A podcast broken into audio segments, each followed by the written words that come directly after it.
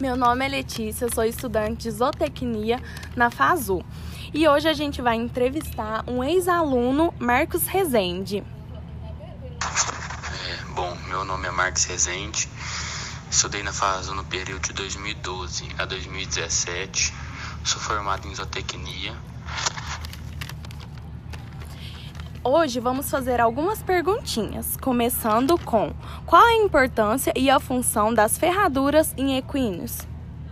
Sou tecnista e criador de manga larga paulista e moares. Eu tenho a ferradura como no seguinte auxílio a quem cria cavalos ou quem precisa de um cavalo para trabalhar.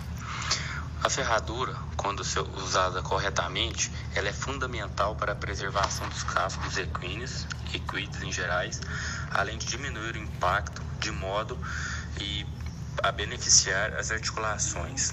As ferraduras, quando são bem colocadas, bem, bem feitas no cavalo, isso depende, lógico, de um ótimo profissional, um ótimo ferrador. Ela ajuda a aumentar a vida útil deste membro tão importante. A escolha a ser realizada deve levar em conta a utilização do cavalo. Marcos, conta pra gente, atualmente você atua em qual área? Atualmente eu estou trabalhando numa empresa da minha família, que trabalha em outro ramo. Mas porém, eu dou assistência na fazenda do meu avô, ajudando ele a manejo sanitário das vacas de leite é, rotação de pastagem, manejo de pastagem, entre outras coisas que é preciso orientá-lo na fazenda. Responde para a gente também quais são os tipos de vacina que os cavalos devem tomar. Olha, não existe um programa de vacinação padronizada para os equinos igual existe para os bovinos. Isso cabe ao zootecnista ou veterinário planejar um plano de acordo com a necessidade de cada área, de cada criador. O, o protocolo de vacinação varia muito de acordo com a criação, o sistema de criação, né?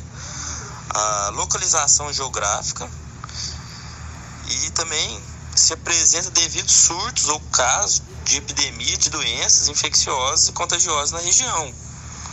Isso que vai fazer com que o zootecnista ou veterinário crie um programa de vacinação. E para fechar com uma última perguntinha, o que fazer, na sua opinião, para melhorar o bem-estar animal, no caso, os equinos?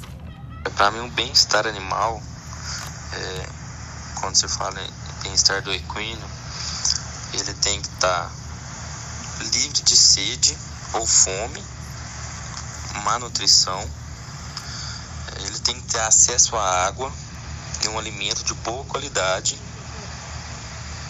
E não importa se ele vai estar tá fechado em uma baia ou solto no pasto. Ele tem que ter uma boa qualidade de vida em tanto um quanto o outro. Se for na baia, uma baia ampla, arejada, que não tenha alguma coisa que possa machucar o cavalo, piso ou cama sempre seco, trocar no mínimo uma vez por semana e em épocas chuvosas trocar até mais, não deixando o piso ficar úmido, porque o piso úmido pode acarretar é, laminilite e, e outras doenças de casco. Muito obrigado, Marcos, pela sua presença e participação.